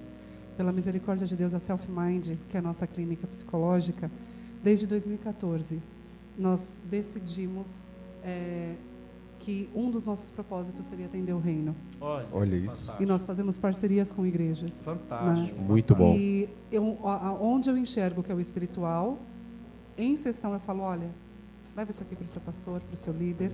Da mesma forma, a liderança de lá. Uhum. Leva Porque isso tem pra- exatamente. Isso é muito leva bom. isso em sessão. Corpo, alma e e espírito. espírito. Cada coisa tem o seu lugar. Né? Exatamente. O Senhor tem me permitido cuidar de pastores, de todas as esferas. Eu, E, e como eu me sinto honrada de estar nesse eu lugar. já ia Olha te que jogar legal. essa bomba agora. Por Uh! quê? As pessoas falam, ah, é muito. O membro vai lá. Mas e o pastor que absorve tudo? Que só escuta coisa negativa? Sim, O Ele tempo precisa. inteiro. Ele exatamente. Precisa de ajuda. Ele precisa, Precisa de ajuda. Ele precisa descarregar também. Exatamente. E a minha maior alegria foi quando o Senhor falou para mim que Ele ia me separar para cuidar de quem cuida. Olha, É, olha. Nossa, então eu me sinto muito honrada.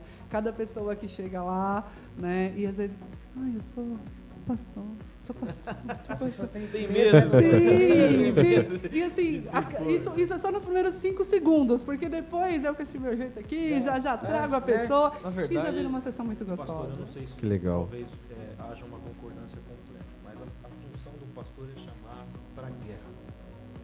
Essa é a verdade. A gente chama para o conflito, a gente desce para o play. Sim. Se eu tenho uma família que vive um pé de guerra, que vem para mim e fala, pastor, estou vivendo um pé de guerra, não, vamos, vamos confrontar isso aí, vamos para o play. E o pastor ele entra de cabeça mesmo. Né? Nem sempre ele vai sair dessa, dessa relação de conflito e, auxílio é, é bem. Às vezes ele vai sair muito mal. Sim. Às vezes ele vai sair machucado. E é onde ele vai precisar de uma é ajuda onde ele vai ver. profissional. Mas ele é um pastor, então falta essa questão de alguém chegar nele e falar assim: vamos dar uma parada, pastor? Agora eu vou ajudar o senhor. Sim. Porque assim. Ou ele pedir ajuda, que é Você pior. já viu? Você, é, Exato. você já Ele viu tem as andorinhas aprender- chegando Ele tem no que aprender ninho, a pedir né? ajuda. Sim. A andorinha, quando ela chega no ninho, os filhotinhos estão lá com a boquinha aberta. Eles não querem saber se choveu, se ela enfrentou frio, se ela Só quer saber das minhoquinhas. E qual que é a dificuldade? A igreja, geralmente, a igreja não o corpo santo, não a noiva de Cristo. Eu falo membresia. A membresia, geralmente, é filhote que quer comer. E dói, demora o pessoal perceber que o pastor também precisa. Peraí, Na ver- gente, vamos lá, vamos pegar o pastor, vamos levar ele, Sim. vamos cuidar dele, vamos ficar em cima. Na verdade, o que, que acontece? É um erro. E eu já, já falo, eu falo isso, vocês, eu tento, na verdade, falar isso na hora de mandar uma mensagem da forma mais suave possível. Quando você vai para a igreja para buscar uma resposta, Deus não vai te dar uma resposta. Um exemplo. Ah, eu vou casar. Deus, caso sim ou não? Deus vai falar assim, sim. Deus vai te jogar uma pergunta para você fazer uma autoanálise e saber a resposta. E é para tudo na vida. É verdade. As pessoas querem respostas prontas. Essa é a grande verdade. Elas vão na igreja. Ai, essa porta de emprego é pra mim. Eu vou lá na igreja. eu vou- hoje eu vou saber se é sim ou não. Deus não vai chegar e vai falar assim, é. Ele vai Não só dar uma pergunta pra você. Ele, ele, ele, ele, ele analisa a sua situação de vida. E ele sabe o que te colocar, uma forma de te confrontar ou te perguntar para fazer você buscar respostas realmente aquilo que você quer. E era a estratégia de Cristo. Por- é, é o que Jesus sempre fez, é o que está na Bíblia. É o que Exato. está na Bíblia. Exato. Por quê? A partir do momento. E onde eu, eu digo, onde pessoas se frustram. Se pessoas frustram. se frustram com líderes e com as pessoas que estão lá na frente por causa disso. Exato. Porque acha que assim, ai, mas ele falou pra mim que é pra fazer. Não, no- em momento algum fala assim, vai lá e faz. Eu te dei um caminho pra você achar a resposta que você precisa. E muitas vezes a resposta foi uma resposta negativa e você queria uma positiva. E você foi lá e fez. Então não venha culpar a Deus Uhum, uhum. por algo que você interpretou Sim. de forma errada. E ver. voltando no medo, por que, que o medo muitas vezes nos impede de viver o melhor de Deus para nós? Porque ele, ao jogar a pergunta, ele te, te coloca e te chama para responsabilidade. Nós temos muitas vezes medo de, da autorresponsabilidade. É Sim, muito mais bastante. fácil eu jogar a culpa para responsabilidade Deus. Para Deus né? e no outro, Sim. exatamente. Não, mas o Senhor não falou. É. Não, mas o Senhor não, Não, pastor, fez. você falou que era Não, pra fazer. Exatamente. Exato. Não, eu não fiz por medo de errar, mas não fazer por medo de errar já é um erro. E esse jugo começa a cair sobre as costas da liderança local.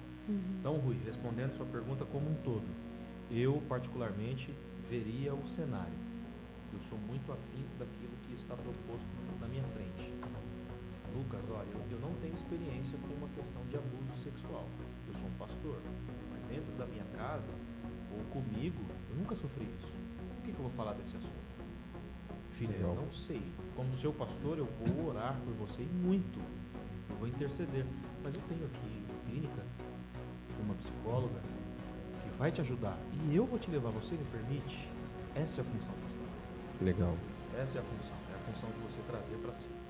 Pastor Robson, eu acho que pra gente chegar num consenso aí e fazer um desfecho, eu tenho uma pergunta bacana pra eles dois. hein? Diga, Pra manda. deixar aquele encerramento Manda aquela assim, polêmica. bem- Não, vai ser bem- não vai ser bem polêmica não, vai ser mais pra gente chegar num, Num, num ponto de equilíbrio ali, tendo a visão científica e a visão espiritual. É, o que, que a doutora e o pastor deixaria para o- tanto os ouvintes quanto os espectadores como, como tratar este medo? Por onde começar a buscar tratar o medo? Uhum. Você primeiro. Ok. Faço minhas as suas palavras. A minha, a minha resposta vai ser essa. Eu faço minhas palavras da doutora Daniela. Mas a sua vai ter que ser espiritualmente. É, a sua vamos lá, vamos vai- lá. quero só ver. Enxergou que está com medo? Está paralisado? Não está conseguindo ir adiante? Bloqueou? Examine-se, pois, o homem a si mesmo. Para tudo, para tudo, ponto morto. Não adianta dar primeira, segunda, terceira. Não, não, não, não. Carro automático, como é que é? As letrinhas lá? D. P, P- não, P, R, N, D. e D. Isso. Um Aí e o dois entre aí. outros e outros DS, M, M1, M2, M3, M4, M5, M6. É que o Vamos câmbio, com calma. é que o câmbio do falando- Celta não tem isso. estamos falando de uma- o Celta não tem. A realidade é O outra. câmbio do Celta não tem isso, gente. Bom, O D do Celta é deu ruim. né? Gasguei. O N do Celta é não liga. né? o que eu estou Da é dizendo, assim, não tem jeito. independente do câmbio, é. Às vezes o ponto morto é necessário. Por quê? Porque quando você vai para lá, você consegue enxergar a situação. Segundo, saia de dentro do conflito e eu te convido para ir para o meu lugar preferido, o alto da montanha. Porque quando você enxerga de cima, a visão é outra. Dani, Olha como eu só. faço isso? Como eu faço isso? Se deixe aqui dentro do cenário. Deixa a pessoa que julga aqui, deixa a pessoa que tem medo aqui e sobe só o observador. Deixe as suas razões aqui embaixo também e sobe só o observador. E lá de cima, olha tudo. Quando você quiser abrir a boca para julgar, pá, pá, pá, não, não, não, não, não, não é essa, não é esse o momento agora. O alto da montanha não serve para isso. O alto da montanha é lugar de silêncio e reflexão. Enxergue, enxergue o que está acontecendo de fora da situação. Enxergou, conseguiu fazer isso, isso é o que eu chamo de ponto morto. Né? Tem hora que a gente tem que ir para esse lugar. Eu tenho um exercício que eu faço muito, isso que você falou, com xadrez. Uau. Por quê? Suponhamos, estou eu e você aqui jogando xadrez. A minha visão aqui é uma. A visão de quem está aqui, ó, de fora, olhando, é totalmente diferente. Eu enxergo, às vezes, a minha jogada. Quem está aqui de cima, sem fazer nada, só olhando, enxerga o jogo por inteiro. Então ele já prevê três, quatro jogadas à frente. E quando a gente faz o que você falou, doutora, tá numa situação tão conflito, sua mente ah, embaralhou. Opa, É isso aí. deixa eu mandar. da mesa, né? Fica ali, deixa a situação lá. Olha, só analisa por cima. Analisa com dois olhares. Isso. Perfeito. Mas é importante E é- você é deixar uma o conflito. análise. Sim. Total. Tô- Deixar lá. Deixa aqui. Deixa- exemplo, sobe vazio. Esvazia é, o copo e sobe. Isso. né? Deixa, exemplo, sobe. deixa o barraco rolando. Sabe quando, quando o vizinho tá brigando, que você só vai da, da janela de cima e só fica olhando? Você sabe tudo que tá acontecendo dos dois lados? Ah, aqui em casa, minha esposa sabe fazer essa parte aí. Ela, rapaz, ela alguém vai olha assim e fala hoje, assim, doutora. ó, ó, já sei o que tá acontecendo. Já Aí vem sei, me conta. Já sei onde é que tá. o- Achei o camundongo, como diz o Exatamente. pastor Emílio, Achei o camundongo. Chegou no alto da montanha, conseguiu enxergar, enxergou a alavanca, haja. Não adianta você enxergar, você reconhecer e não agir. Então, a partir do momento que você age, você está dizendo o que para você? Peraí, eu decido tomar a responsabilidade do que cabe a mim e fazer o que é necessário para lidar com isso. Uau. Não fique fugindo da situação. Quanto mais você foge do medo, na verdade, mais você está abraçando ele.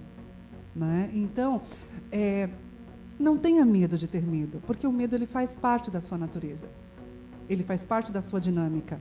A questão é, até que ponto o medo te impede de viver os seus sonhos, te impede de agir, te impede de fazer acontecer.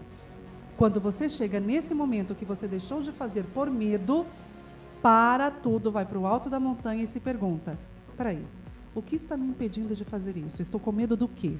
Pergunta para você: do que eu estou com medo? O Rui foi maravilhoso. Quando ele foi falando do oftalmo, ele chegou: peraí, peraí. Eu só tenho medo até a hora de chegar lá. Olha que lindo. Legal. Ele tem medo do caminho, ele tem medo da expectativa, ele tem medo daquilo que os pensamentos dele fica formulando do que pode acontecer. Mas chegou lá, bora. Mara, fica a dica. Quando você for levar o Rui no oftalmo, venda ele e fala, amor, vamos dar um, vamos dar um rolezinho. Hora Hoje é que- japa. Na hora que, é, vamos comer um japa ali. Na hora que você chegar naquele abrir, assim, já vai estar na sala de cirurgia. Não, mas Olha, vou te mas eu um, vou te dar um conselho. Não vou precisar da cirurgia. Não, Olha que bom. Eu creio nisso. Isso é convicção, né? Isso é Não, isso daí foi atestado mesmo hoje. Não é convicção, não.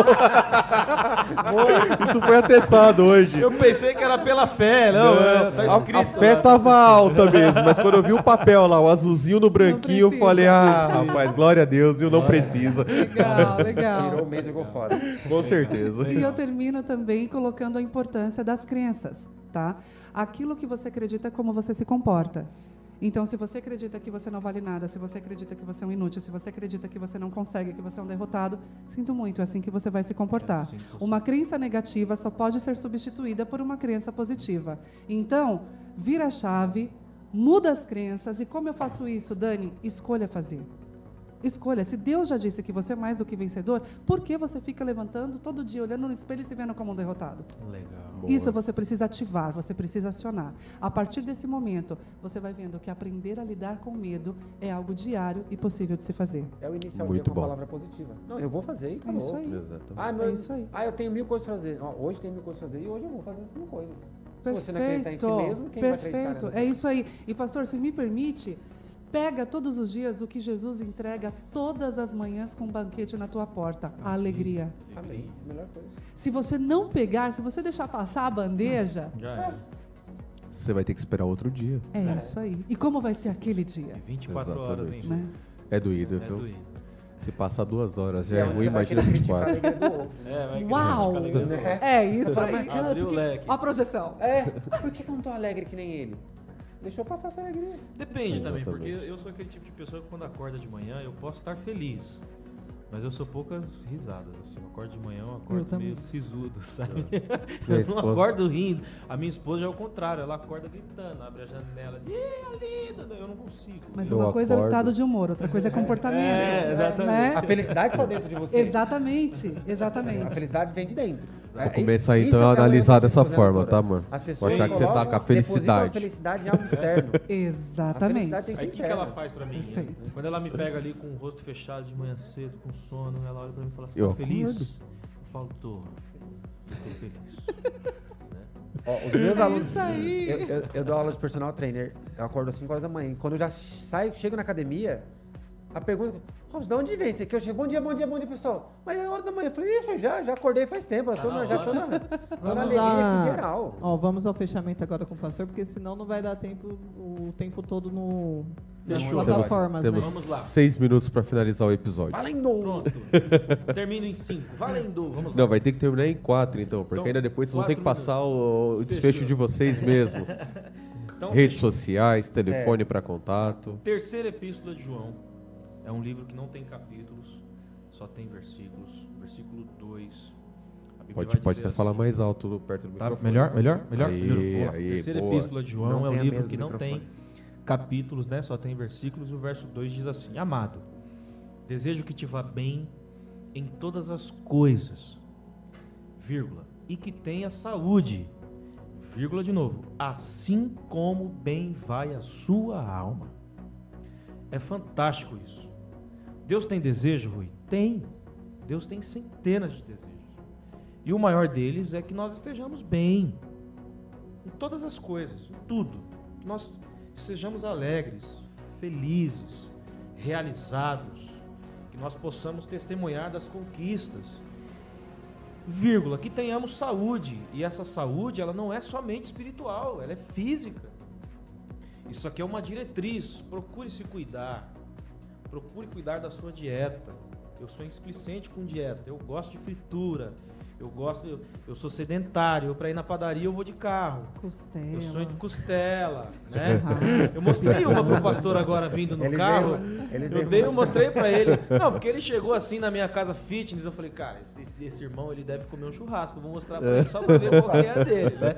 Então, assim, cuide, tenha saúde. Cuida da sua carne, cuida do seu corpo, da sua estrutura, da sua mente. Nós temos profissionais gabaritados para isso. Assim como bem vai a sua alma. Quando é que você sabe que a sua alma está bem? Como que você pode dizer assim, eu estou de bem com a alma? Judas não ficou de bem com a alma depois que ele fez o que ele Eu fez. creio quando você tá com a paz.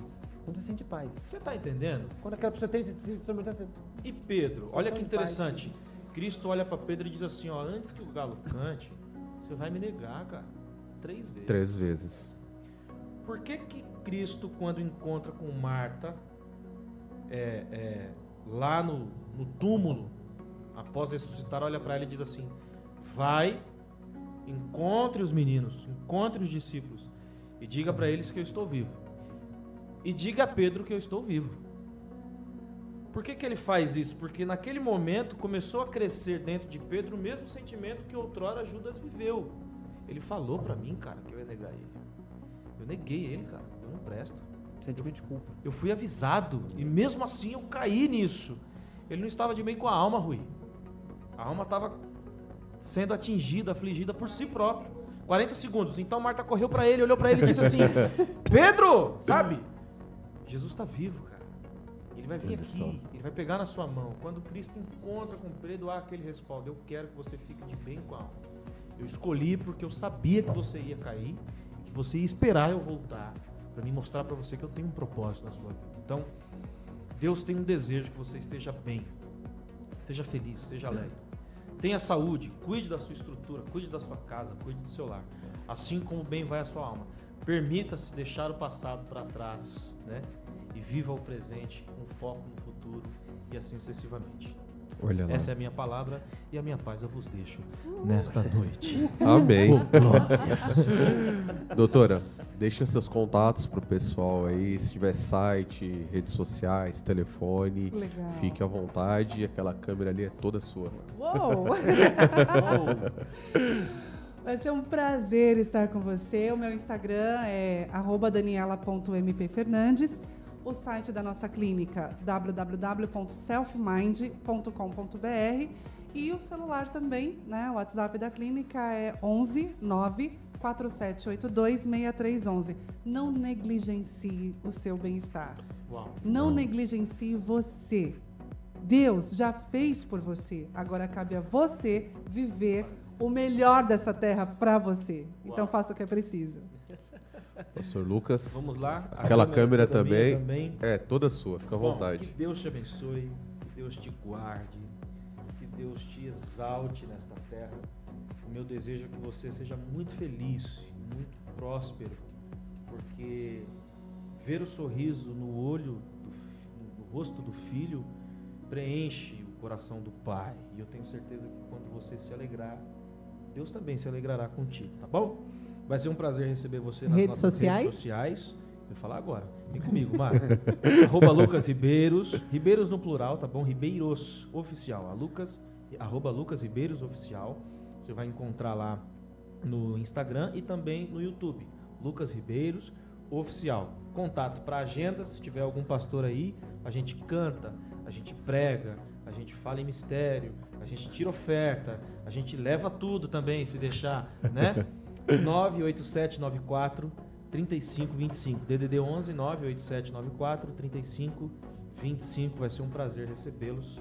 E segue a gente aí, tem música nova chegando. Deus é bom. Olha Tenho aí, certeza que muitas almas serão alcançadas através deste trabalho aí. Amém? Deus abençoe vocês em nome de Jesus. Obrigado, doutora Daniela. Obrigado, Rui. Obrigado, que isso, seja Robson. bem-vindo. E deixa eu voltar de novo. Com, Gostei com certeza, rapaz. Gostei Esse podcast aqui, ele é o terceiro hoje, mas é o terceiro de milhares que vai vir aqui Eu ainda. Pode ter certeza. Muitas bênçãos na vida dos dois. Amém. Doutora, muito obrigado. Muito obrigado de coração. Lucas também.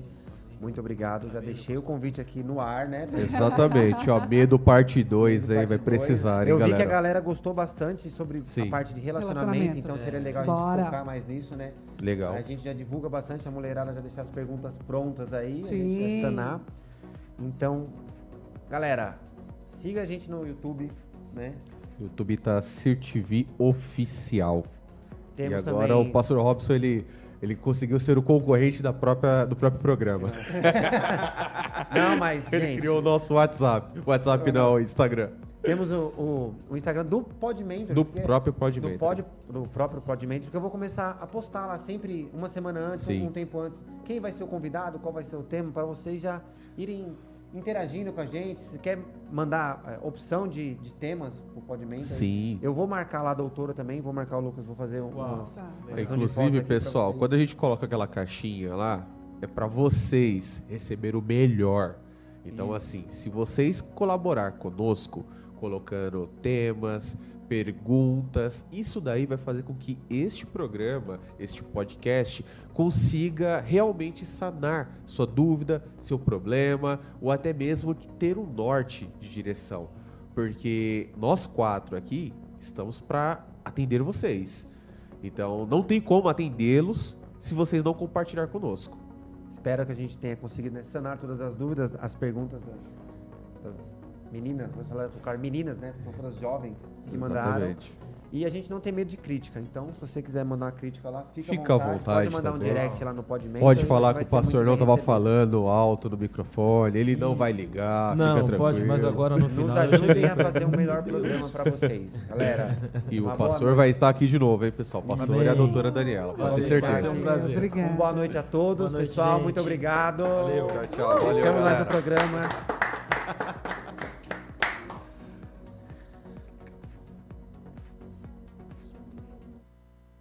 sempre sai.